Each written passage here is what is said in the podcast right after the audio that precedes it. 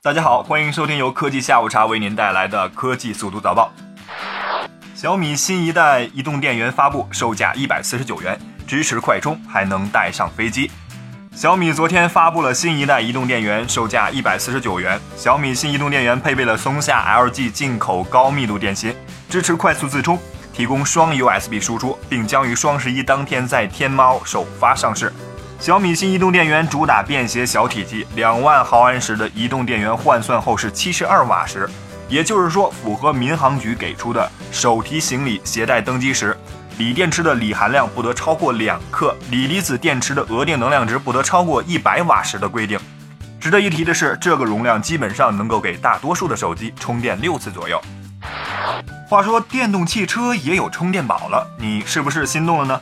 十一月六日，第四届北京国际充电站技术设备展览会上，深圳市科路电子科技股份有限公司正式对外发布了科路电动汽车移动充电宝，即便携式的移动充电设备，从而提升电动汽车的续航里程。这款电动汽车充电宝约一个行李箱的体积，可以放进汽车后备箱，采用磷酸铁锂电池，容量为六千瓦时。其最大的技术亮点在于采用了三层金属骨架设计，具备完善的电池保护措施，使用过程中具有高安全性的特点。设计中还考虑了休眠设计，并自带黑启动技术，同时自耗电低、成本低，还有长达十年的质保。电动汽车也有充电宝了，看来电动汽车的春天是真的来了，大家还是赶快抢号吧。说完电动汽车充电宝，再来看看 3D 打印汽车吧。近日，3D 打印企业 Local Motors 宣布，将于2016年推出他们的第一款 3D 打印制造的汽车 LM 3D Swim，并将以5万三千美元的售价对外发售。根据外媒的报道，Local Motors 在田纳西州上建立了首家汽车 3D 打印制造工厂。该品牌的发言人表示，这家工厂预计在2015年底建设完成，届时将会全面展开 3D 打印汽车制造的业务。如果这项计划能够顺利进行的话，客户将可以在二零一六年底开始预定，并且在二零一七年陆续提车。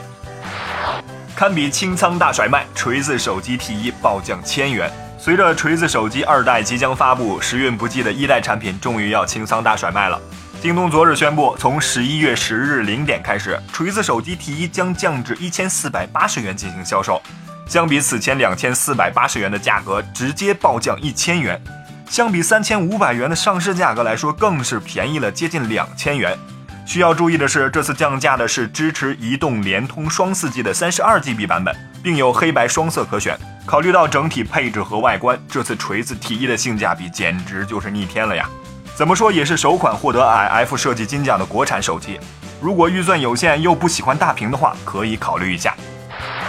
手机充电三小时跑了二十三 G 流量，电信称明细清单没办法查。据佛山电视台消息，广东顺德一位姓龙的女士称，在十一月一日下午三个小时的时间内，中国电信陆陆续续给她发了七条短信，告知她电话号码用了二十三 G 流量。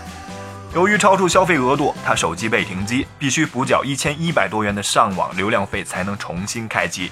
龙小姐表示，这个时间段她在上班。手机放在抽屉里面充电，根本没有碰过手机，而且手机也没有任何的操作。这么夸张的流量使用情况，龙小姐表示没有办法接受。她觉得是中国电信出了问题，当天就向客服投诉，多次跟中国电信客服沟通，一直也没有得到好的答复。随后，记者又跟龙小姐到她办理手机卡的中国电信顺德营业厅查询巨额流量明细清单，但是工作人员回复流量明细清单没有办法查到。只能看到龙小姐使用了多少流量，不得不说电信的做法确实气人。但是韩雪这样的名人都没能搞定的事情，普通百姓还能怎样呢？龙儿，你还是找孤儿来给你出气吧。好了，今天的科技速度早报就到这里了，感谢您的收听，我们下期节目再见。